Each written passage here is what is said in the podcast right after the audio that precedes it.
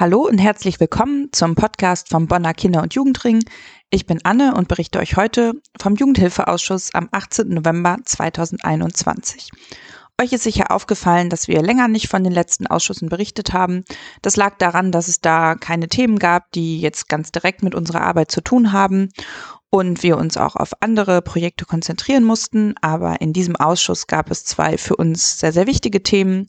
Das war einmal der Jugendförderplan. Äh, da gab es einen äh, Bericht von der Verwaltung und auch einen Antrag von der Koalition, über den wir sprechen wollen.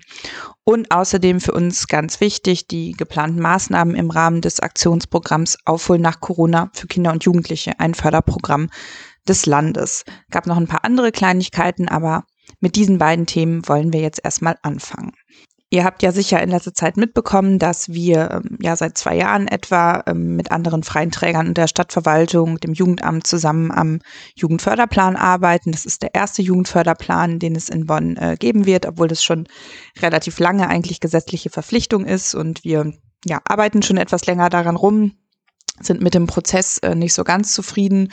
Und deswegen haben wir auch ähm, gefordert, dass es regelmäßige Berichte von der Jugendamtsverwaltung im Jugendhilfeausschuss äh, geben muss. Und das war jetzt mal der ähm, zweite Bericht. Und außerdem gab es eben einen ähm, Antrag der Koalition, der auch ein bisschen auf unser Betreiben hin zustande gekommen ist und wo eben gefordert wird, dass der Jugendförderplan ergänzt wird um einen Bereich für spezifische Maßnahmen zur Beseitigung der Nachteile für Kinder und Jugendliche, die eben durch die Corona-Pandemie entstanden sind.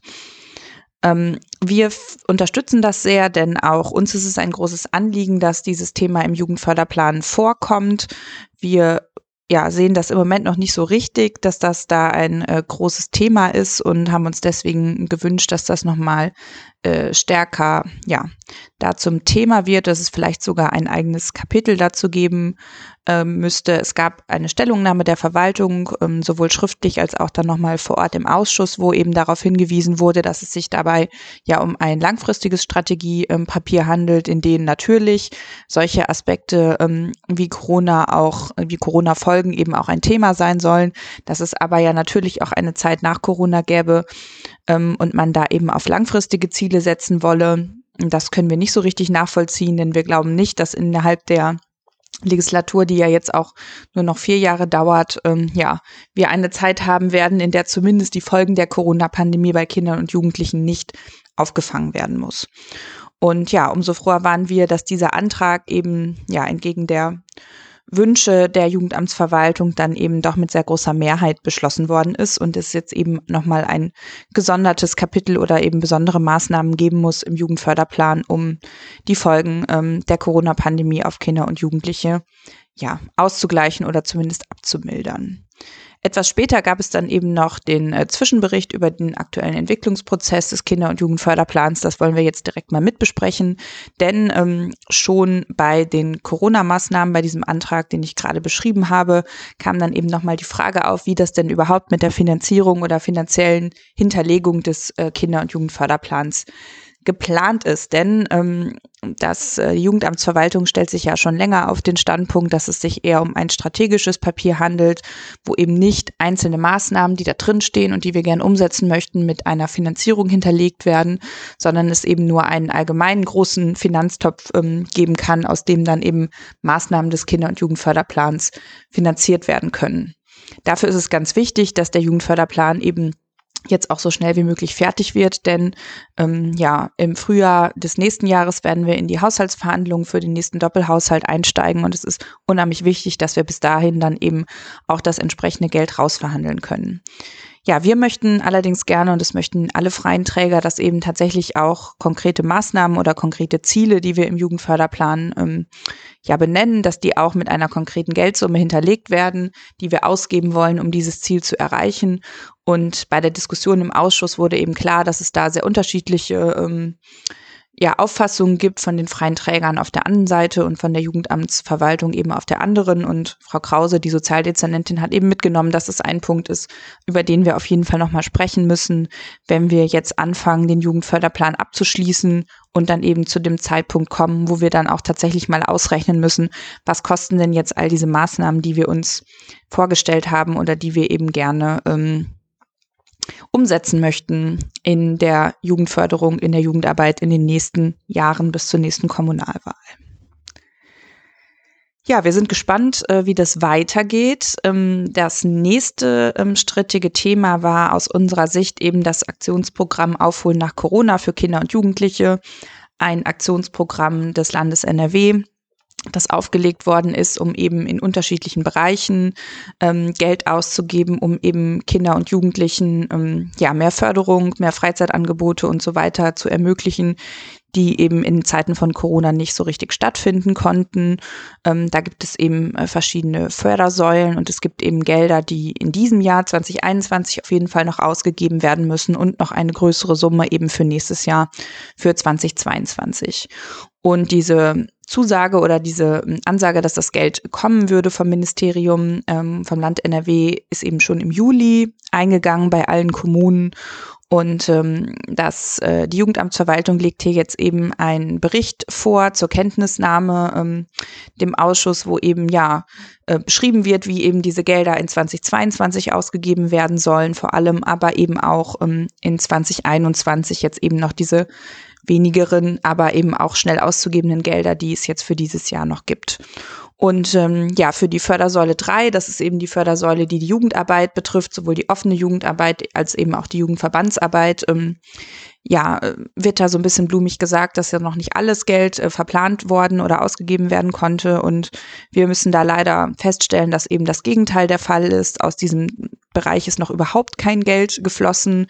Ähm, jetzt Mitte, Ende November weil eben die Stadt Bonn äh, sich da sehr lange ähm, ja sehr vorsichtig gegeben hat. Andere Kommunen sind da ins Risiko gegangen, haben diese Gelder, obwohl noch nicht so ganz klar war von Seiten des Ministeriums oder nicht so ganz deutlich gemacht wurde, ähm, wofür das Geld denn jetzt genau ausgegeben werden kann, haben eben andere Kommunen die Gelder schon früh ausgezahlt und so konnten eben in den Herbstferien noch viele Maßnahmen stattfinden ähm, und das Geld konnte eben ausgegeben werden. Das ist in Bonn nicht der Fall. Ähm, da konnte noch kein Geld ausgeschüttet werden und wir haben immer wieder klar gemacht, dass vor allem wir als ehrenamtliche Jugendverbände eben eigentlich jetzt nicht mehr in der Lage sind, dieses Jahr noch irgendwelche Projekte aufzuziehen und diese Gelder auszugeben. Und auch für die ähm, ja, Hauptamtlichen in der offenen Jugendarbeit ist das eben sehr, sehr schwierig.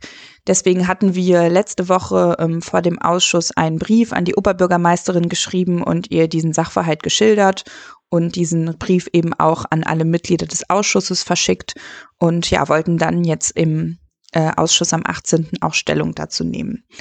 Es war aber so, dass das Jugendamt dann eben diese diesen Bericht zur Kenntnisnahme nochmal ergänzt hat und eben gesagt hat, sie hätten sich jetzt nochmal beraten äh, mit dem Ministerium und dem Landesjugendamt und würden dann also jetzt äh, ganz, ganz schnell, hätten also am gleichen Donnerstag schon die Mittel angewiesen und auch die Förderbescheide schon ausgeworfen, so dass wir also jetzt in der kommenden Woche schon damit rechnen könnten, dass das Geld da ist und dass es eben auch als fachbezogene Pauschale dann ausgezahlt werden kann, ähm, ähnlich wie die Grundförderung auch ja, wir haben trotzdem nochmal darauf hingewiesen, dass es jetzt sehr, sehr schwierig ist für uns, äh, jetzt noch Geld auszugeben, dass es sehr schade ist, dass die Stadt Bonn sich da so zögerlich gegeben hat und da eben möglicherweise eben Gelder, die für Kinder und Jugendliche gedacht sind, ans Land zurückfließen müssen, ähm, weil wir sie einfach nicht ausgeben können.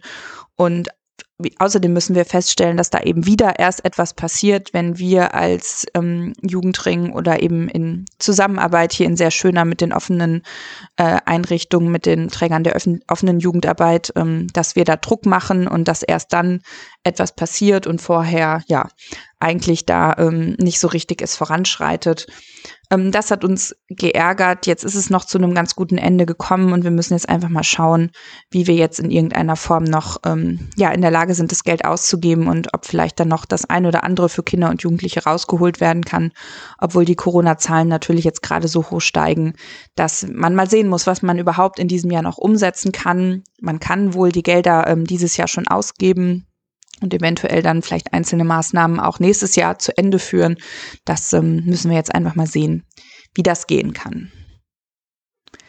Eine Sache, die uns noch sehr gefreut hat, ist, dass die Fach- und Koordinierungsstelle Gewaltprävention im Amt für Kinder, Jugend und Familie jetzt ähm, besetzt wurde mit einer pädagogischen Fachkraft, die jetzt auch seit dem 1.10. in Vollzeit ähm, da ist und die schon mal angefangen hat, eben die um, zur Umsetzung des gesamtstädtischen Gewaltpräventionskonzeptes zu sprechen. Ähm, da sind sicher noch viele Fragen offen, aber es ist natürlich schön und wichtig, dass jetzt eine pädagogische Fachkraft dieses extrem wichtige Thema bearbeitet. So viel dann äh, zum Thema, äh, zu den Themen des Jugendhilfeausschusses am 18. November. Das war der letzte Ausschuss in diesem Jahr. Des, äh, es gibt diesmal keinen äh, kurz vor Weihnachten, wie das sonst immer so war und in dem ja auch dann immer über die Förderung des Jugendrings kurzfristig entschieden wurde. Ihr habt das mitbekommen. Wir haben jetzt eine längerfristige Förderung aushandeln können, sodass dann dieser Nervenkitzel zumindest für uns in diesem Jahr ausbleibt. Wir hoffen, ihr kommt gut durch die Zeit und durch die steigenden Corona-Zahlen und hören uns dann mit dem Bericht äh, aus den Jugendhilfeausschüssen im nächsten Jahr wieder. Tschüss!